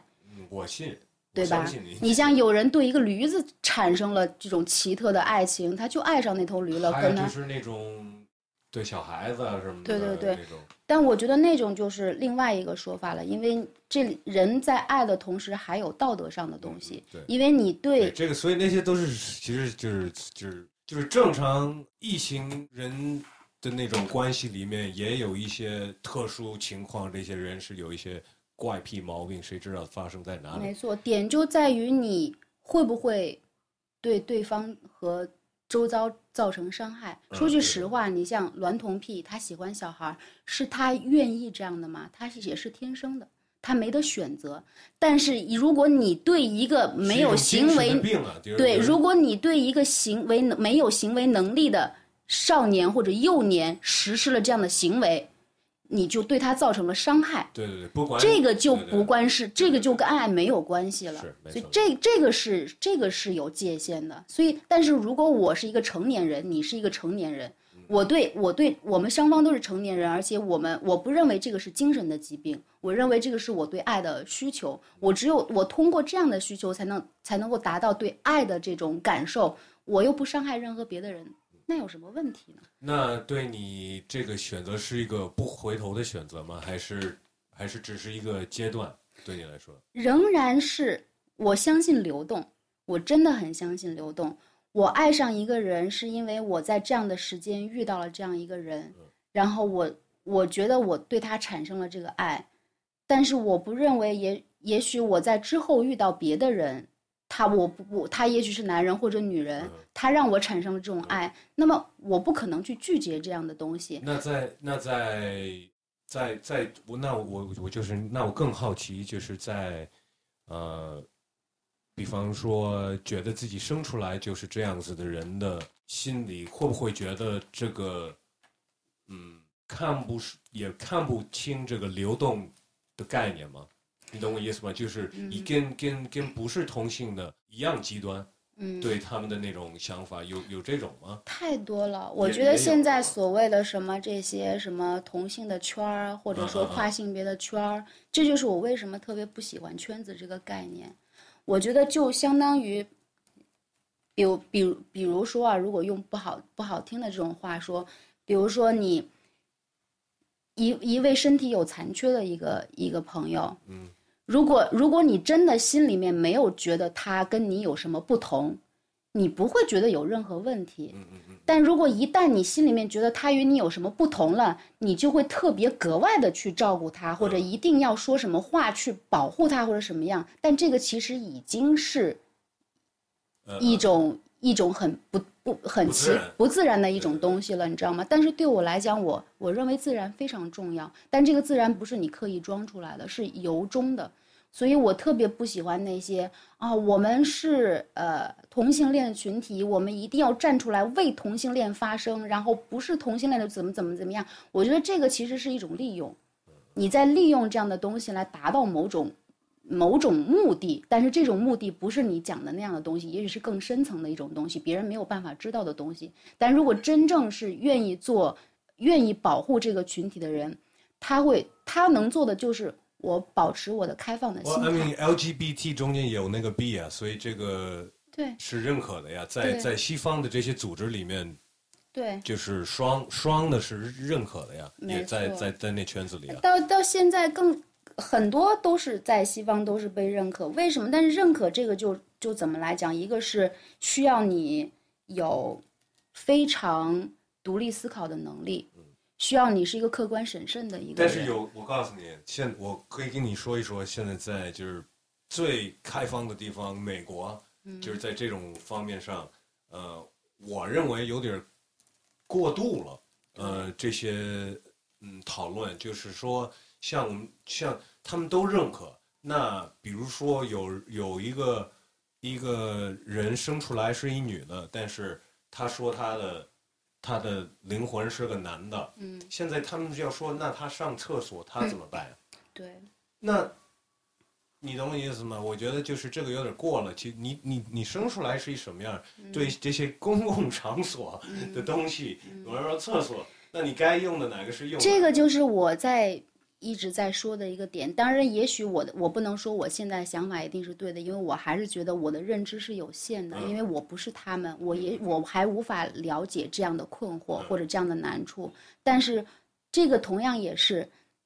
你一旦把它拿出来做了标榜，它其实回馈回来，这个反作用力也是一种伤害，因为就是你硬要把我提出来作为一个特别特殊的一个群体，然后我就会被更大的群体以特殊的眼光来对待，对啊，对不对？但如果没有这样的东西的时候，我还可以用平常的生活，所以还有一种自我表现。人其实就是要这些，你知道吗？对，要变成一个什么网红还是怎么着？没错，所以我在说这个背后是有别的东西在的，它没有那么单纯的。其实这里，我觉得中国很 明显的娱乐圈是有很深的这个的一个文化在里，就是我说的，而且我说的是主流的呀，官方的呀，但是是不怎么被提的一件事情。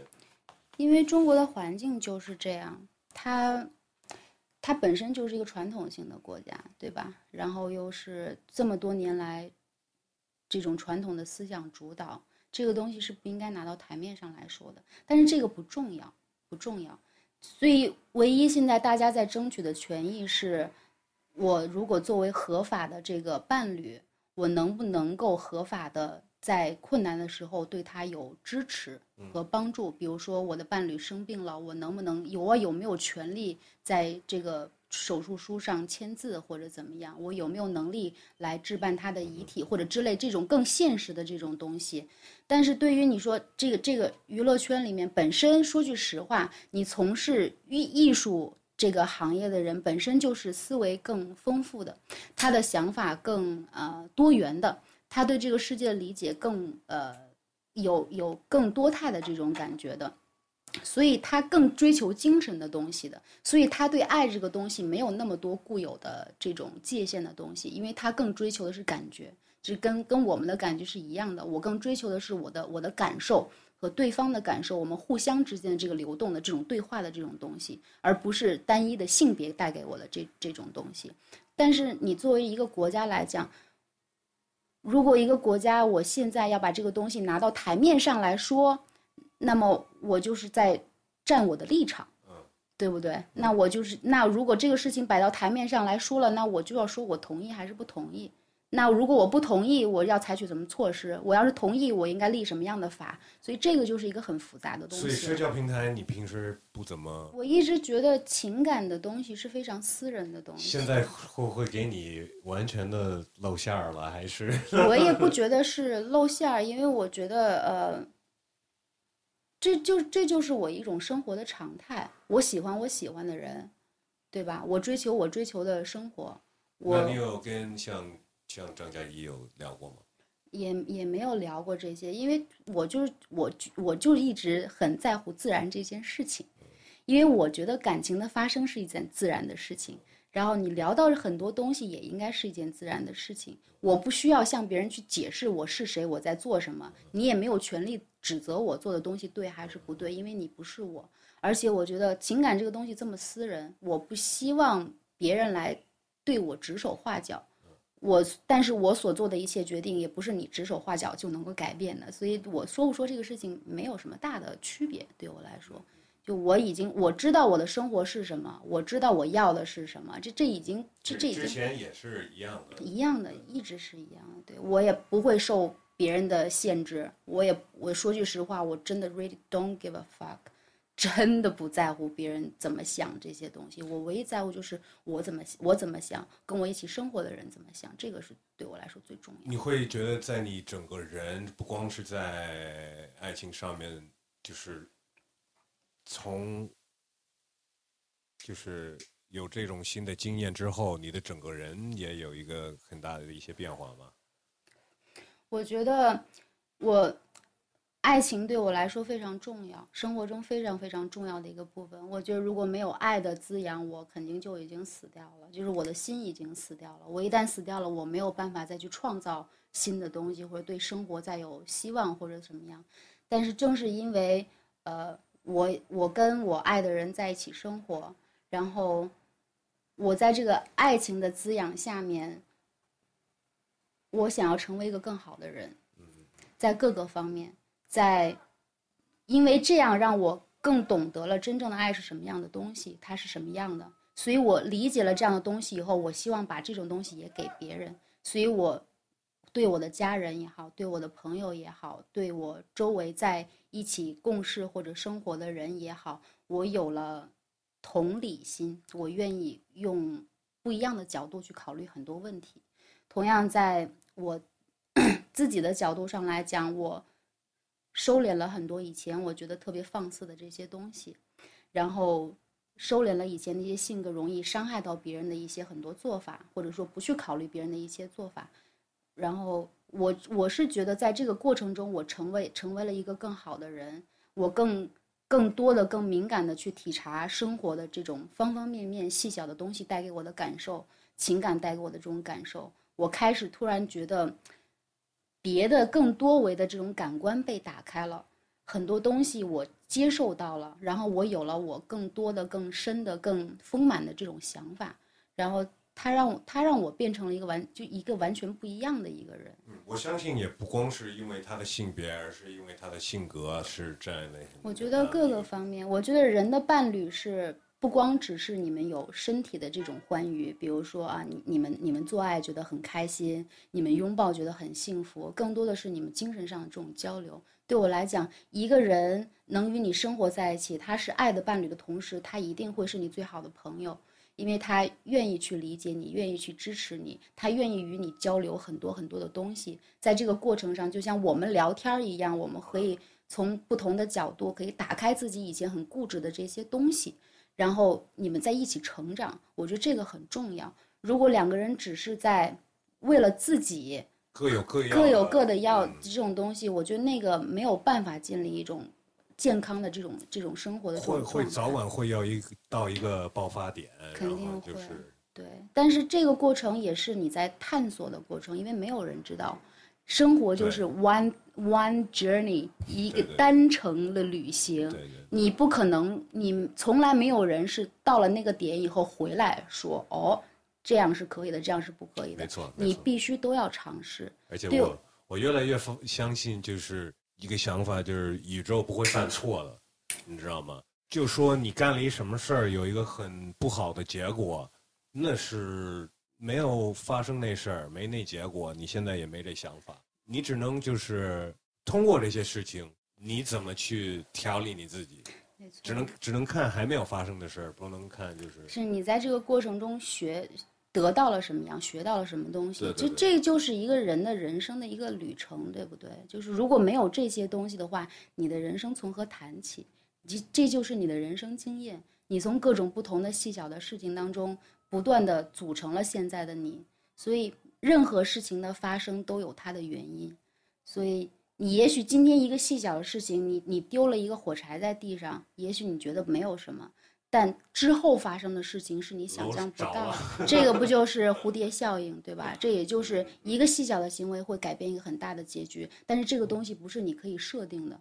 所以我遵从自然这种东西，就是它自然而然的发生，你不去强迫他，但是在这个过程中，你不断的在调整你的很多东西，让他往一个对的轨道去发展，然后他肯定会把你往一个更更好的方向去去带动、去引导，然后你也会得到更好的、更多的正面的这种能量的东西，然后让你成为一个更好的人。这这是一个良性的循环，这个也是我最看重的一个东西，就是。然后呢，对不对？这个东西很重要，不是一个东西到这儿吧就结束了，没有结束，它后续还有很多东西，还有很多东西是也许你看不见的，它在地下暗流涌动在发生的东西，但它总有一天它会浮出水面，但那个东西是你完全预料不到的。但是只有你在这个过程中尽量做好你能够做的事情，去尽量的去享受和体会这个过程带给你的东西，去汲取好的这些东西，你才能把这些好的东西往更好的地方去发展。你你你不再找就是快乐的点在任何事情上，那你只会找到一些很让让你很难受的，而且你反复的这样，你会觉得不快乐的东西一直找你，其实是你没在找快乐。说的很鸡汤，但是你知道吗？就是那些能在那些情况下看出一些反面的一些想法，才你知道吗？才能有进步啊，或者是从那事件出来有一些新的一些呃动力。如果都全部都是 focus 在那上面，那是你知道吗？就是自己找，只能说自己找的。对对吧，没错。而且我觉得，人生就是这样。为什么你没有办法计划你的最终的终点？就是它像你的血管一样，它一个点出发，散向你各个不同的脉络里面。你不可能知道它真正的终点是什么。但是你如果不经过这个过程，你到不达这这个以未来的那个会来到的那个终点。所以这个这个就是让我觉得特别有趣的一点。但当你的状态不在这个对的状态的时候，你不会向往那样的终点。但是当你的状态在一个对的状态的时候，你向往那样的那样那样的终点，你会想要知道未来会是什么样的。如果通过我的创造和和我的这些努力和付出，它会把我带到一个什么样的地方？但如果你不向往这样的东西的话，你没有办法，就就没有办法继续生活下去。唉，看起来你你你也是想的挺开的，最近。我觉得对，想嗯，花了有很多时间，呃，自己停下来想一想，因为我之前之前有一段时间也是因为身体的原因停下来了，停下来了，然后我有了更多独处的时间，然后我发现这些时间非常非常的珍贵，然后它让我有时间停下来想一想，嗯，我在做什么，我是谁，我在哪儿。有一段时间觉得自己生活速度太快了，对吧？对，因为你一旦不停下来，你就会被周遭的这些东西推着走。你一旦被推着走，很多东西就不是你能够控制和你能选择的东西了。但是我非常看重我是不是能够自主的选择，这个对我来说很重要。所以我觉得能够停下来这段时间对我来说非常非常重要。然后，其实包括像做音乐也好，你谈恋爱遇到一个人也好，很多时候你在摸索这个过程，其实都是在解决自己的很多困惑，解决自己的很多问题。我觉得像之包括做前，这节目，包括做这个节目，没错，跟朋友聊聊天，对对对对想说说自己就是很真诚的内心的想法。其实一方面是梳理，另外一方面也是你说出来，其实你也自己才能自己思考一下，哎，我说的有道理没有，对吧？或者是你知道吗？这球我得扔扔在一个墙，它才会弹弹回来，对吧？对对对，对，所以为什么我说交流的对象非常重要？你不是没有选择的去交流的，你也是在跟一些有你认为有趣的朋友谈一些有趣的话题，所以你会跟不一样的人说不一样的话，聊不一样的东西。对但是我很喜我很享受跟有趣的朋友聊一些你平常不会聊到的话题。哎，说到这个，你还得做那个 Rebel 那个 RBMA 的 radio 吗？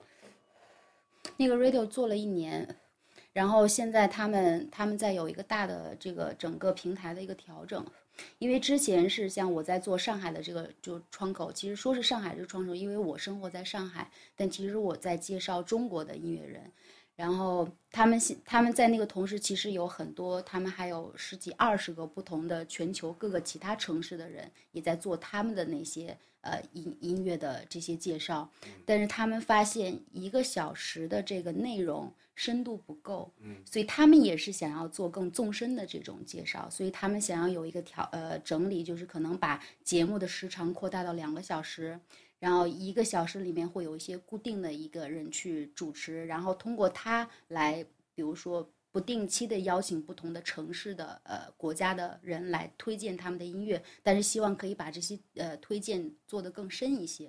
像我之前那样的话，我也意识到这个问题，就是我只能非常浅显的在这一个小时的节目里面，尽量介绍多的这些音乐，只能说这是谁，他做了一个什么事情，这是什么样的音乐。但对于很多，比如说这个音乐的场景，对于这个国内的这个环境，还有对于呃就是介绍跟放歌的这个时间比例，呃，就是得得调整，对调整，然后通过嗯。所以一直在做。其实在做，但是现在就是我可能会更多的为他们做一些提供，比如说音乐的提供、资讯的提供。但是我现在呃这一年没有再单独开自己的节目了，因为我也觉得这自己的这个节目的这个深度确实不够。因为你想，你听一个国家的这个节目，一频道，你就听这些音乐。如果我对这个音乐产生好奇了，我对这个。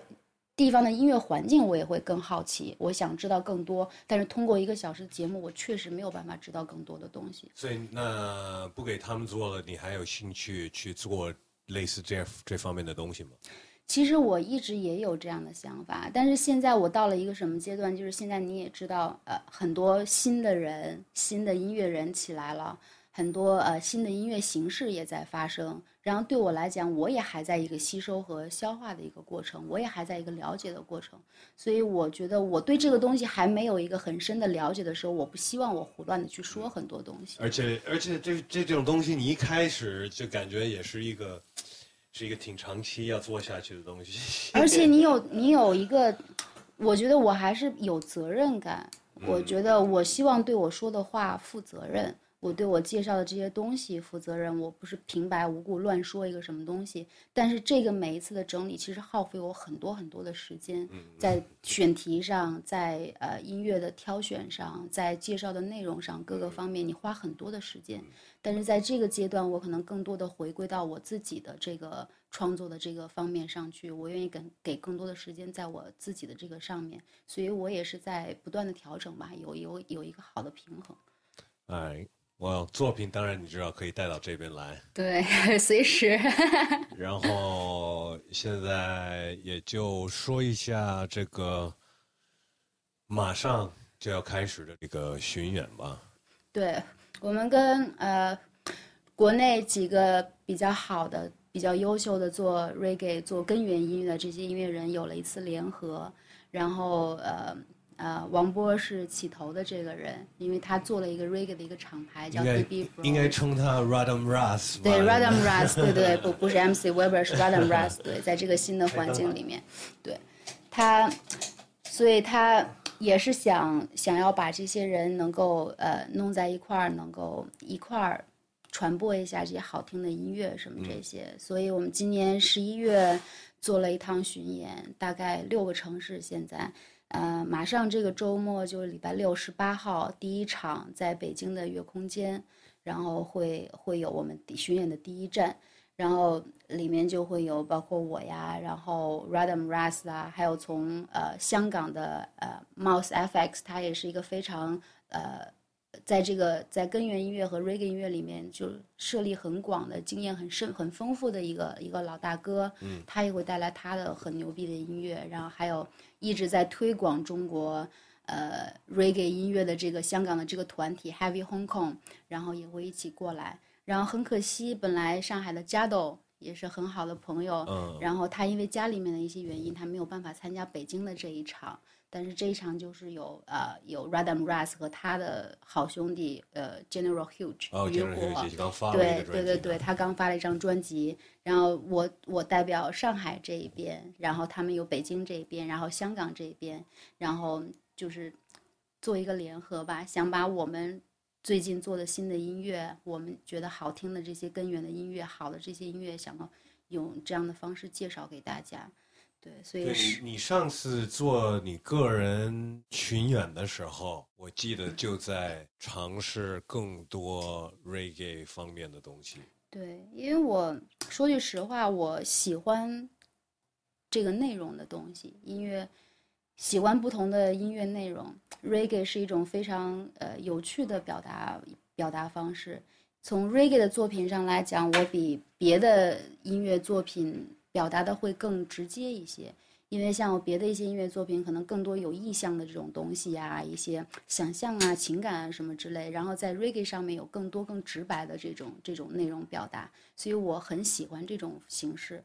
然后我也我也我也希望能够更更多的可以跟这些朋友们能够切磋，因为本身 reggae 在国内不是一个很大的这种呃这种。不像什么 hip hop 啊、什么民谣、什么这些受众这么大，但是他的音乐的力量非常强大，情感非常非常有力。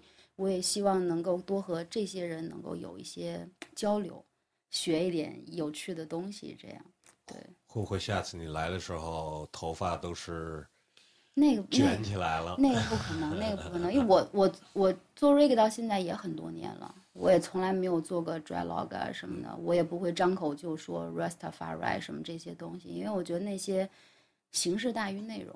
这个我觉得很多人也不是那么的理解，对，没就，是。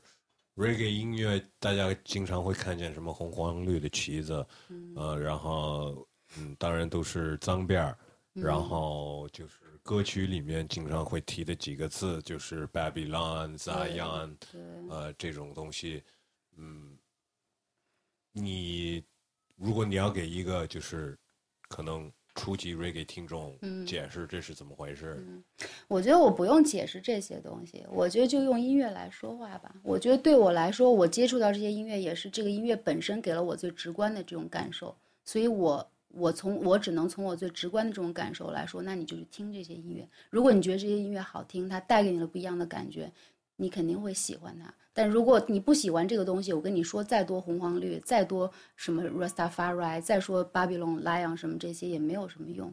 而且我觉得这个东西是有很深的历史和文化的东西在里面。我们在中国，在这样的一个地域环境，在这样一个文化环境，这些东西是不用全搬过来用的，因为是合适。对吧？你就像你做 hip hop，你在中国，你非要讲什么枪啊，你非要讲什么这些，这不是你生活里有的东西，所以它不成立。所以对我来讲，那些在这个在这个文化中不成立的这些东西，我没有必要去说。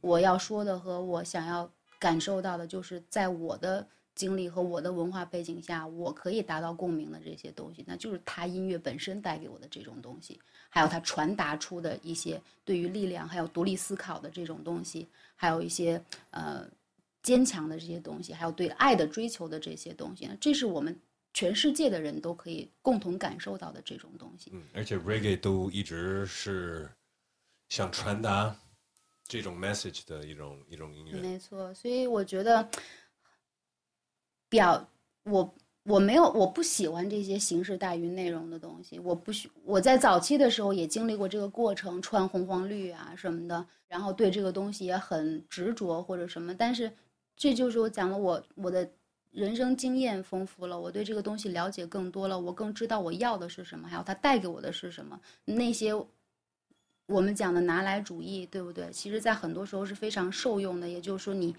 提取精华，去除糟粕，对，提取你需要的这些东西，你认为好的东西，抛除那些立不住根的、扎不住根的那些东西。严格，你做不到的，对对对，或者是或者说没有意义的那种东西，你就可以你就可以剔除掉，所以你可以把它更专注，做得更好，更有你的呃你的特点。因为我要做的是，我是一个来自中国的音乐音乐人，再说就是那那那那整个东西，就是这个，嗯，reggae 是一个音乐风格，Rastafari 是对他们来说是一个信教，嗯，所以你要说你信一个信教，你应该很清楚这东西是什么，讲的是什么，你知道吗？我觉得 不是随便拿来，对吧？我在传播的是一种快乐的感受，是一种音乐的体验但是我不是一个传教士，嗯，我不是在，我不是在传达一种信仰嗯或者一一种一种教义，那个不是我而且在 reggae music 东西。也不不不见得是是是那样，那只是一个怎么说呢？是是是牙买加的一个特点吧，比较是。而且关键是你没有在那个文化中，你完没有办法这么彻底的了解那样的东西。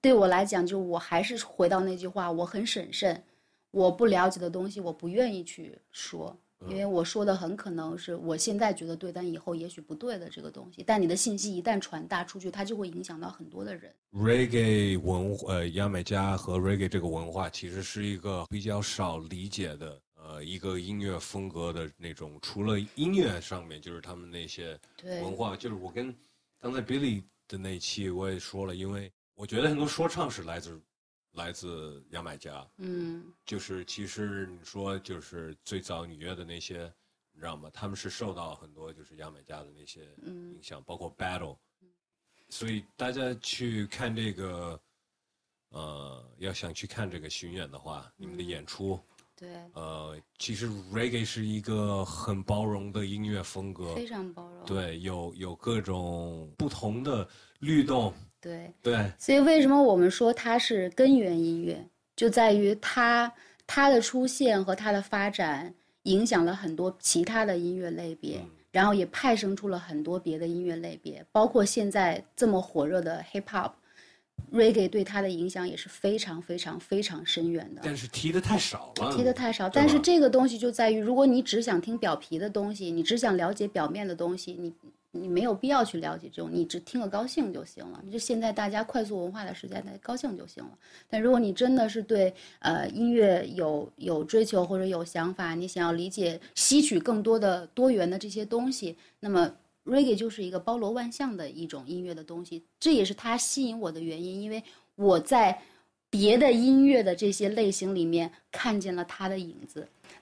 你在了解别的音乐的历史的同时，你总会追溯到这种音乐里面去，所以它它的那种能量是无无限的，而且它它的创造力和派生的能力也是那么强的。好，我问你一个问题啊，关于 reggae，就是说实话，我我不是我，我觉得我不够懂，嗯，呃，我也不懂。是吧？但我就知道 reggae 很多就是会，并不会有很多新的 beats，对就是用那些 classic rhythm，对然后稍微调整调整一下。对那主要就是歌手看他怎么发挥的。对那那是是这样对吧？对那那就是如果比方说做做一个 reggae 专辑，或者是一个当一个歌手挑 beats，可能是一个更简单的一件事情嘛，因为并嗯对吧？就是有时候有限制的是更更自由。我明白你的意思，但是我一直我也说，就是任何东西都是有两面的。正是因为你觉得这个东西很容易，你要把它做的牛逼就没那么容易了。可能我因为同样的一个牛逼的 beats，可能在世界上已经有一万个版本了。嗯，凭什么你能你你除非你做出特别牛逼的你的版本，要不然你东西就是被埋在下面，你永远不会有别人去欣赏会听得到的。对，但是我的意思就是，嗯，更是靠那个歌手的发挥，没错，而这个不是靠那个像现在一个，我觉得一个说唱歌曲嗯，beats 太占的重要性要更大了。对一个一个 reggae 就是经常会有翻有一个歌手唱了一个很老的歌，嗯然后就是好像就是又重新火了这首歌。对，因为它本身从律动上就是非常容易理解的东西，它是很很容易就只要是你对律动有感觉、喜欢的人，你很难说你不喜欢 reggae 这样的音乐的律动，对吧？它本身就是很容易理解的，其实也很简单的东西。但是正是因为简单的东西，它的可塑性是非常大的。就像 blues，blues 这种音乐，你说它十二个小节，它甚至。但你的和弦应该是怎么走，都给你定死了。但为什么 blues 可以这么牛逼，有这么多不同的歌？你按理说应该就只有一个 B 吧，是不是？你反正就这十二个小节反复循环嘛。但是你能唱出这么多东西，就是因为越简单的东西。它的这个基础，你在上面可以创造出更无限的东西，这个是乐趣。没没错没错，就是有限的东西能够创造无限，这个是让人一直追求的一种东西。嗯，所以对我对我的理解，对，你看我唱了很多 reggae 的歌，有很多是非常经典的一些 rhythm。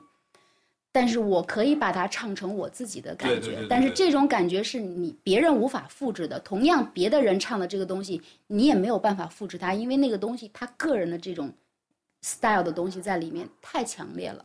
所以，这个每每一个人。在不一样的人在同样的币上有完全不一样的发挥和表现，而且我觉得就是 reggae 给的更多这个空间。没错，没错，它可以更让你成为你自己。然后，然后要说到那个 beat 的话，其实一个 reggae beat 你可以把它变成任何一个音乐风格的 beat，没错，你可以把它变成 hip hop，你可以把它变成。呃，house，你可以把它变成什么都可以，reggae 就是特别就是那样，比 hip hop 还那样那个可能性就在于它的可能性特别特别的吸引。确实是，确实是，确实是，说的我都想去看你们演出了。对，来吧，第一场不要错过，是十一月十八号北京，然后二十三号香港 Hangover，呃呃广州 Hangover，二十四号香港 XXX，二十五号深圳 Public。然后呃，都背上了够职业的。对，然后十二月一号昆明，十二月二号贵阳。希望大家一直一直寻到新年。对对，寻到十二月份，所以希望在这些城市的朋友们可以来加入我们。因为这一次的演出也不会像以往一样，因为有这么多的音乐人参与进来，我们也不会说是一个人一个环节，你唱你的歌，我唱我的歌，在这里面我们会把大家的歌都融到一起，然后在这几个小时里面，我们不同的穿插，甚至是我在你的 B，我在你的 reading 上，你在我的 reading 上，就是有安排的。一些没有安排的，没错，然后也会非常考验我们玩音乐的人的即兴的这个能力。我会，我我们会跟不同的人合作，甚至会跟本地的音乐人上来，我玩你的 B，，你玩我的 B，，这样的，咱们大家一起走起来，就是想要有一个整体的这个一起感受的这个氛围。可以的，可以的，可以的，可以的。嗯，我们肯定会分享所有购票的信息。太好了，现场见了。对对，如果通过这个渠道来参加到我们的，我们还有两位名额可以给到大家。没错，没错，没错。对对。嗯，天，我都很期待这周末吧。对，这个礼拜六第一场在北京月空间。那我在想，没有上海这场，我去哪一个呀？那你你你随便挑。不是，你觉得有一个可以，就是我要是想去一个。北京你必须得去呀，对吧？如果不是北京的话，其实我还很期待贵阳。贵阳是在贵州的唯一的一站，也是我的老家。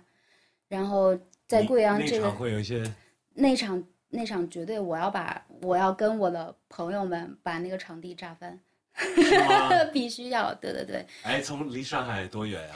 呃，上海如果坐飞机的话，可能两个半小时到贵阳。对，但是。贵阳是现贵州，大家也许不太了解它音乐氛围是怎么样，但是年轻人现在已经没有地域的限制了。他们你们在听了，他们一样在听；你们在走起，他们一样在走起。所以我很期待跟贵州的朋友们一起再好好玩起来。我看过一些，就比方说那个。内 zoo 啦，还有还有他们你们就是那些小的场地在贵阳，就是真的玩起来了。对，是那个是真的玩，因为一个是在那个地方你没有那么多这样的活动可以选择，那里的年轻人非常对这样的东西非常非常的饥渴，他想，所以他到了那儿他真的是在玩，他不会装逼拿样了，因为这样的机会太少了。到了那儿他就是完全释放起来，绝对跟你在一起。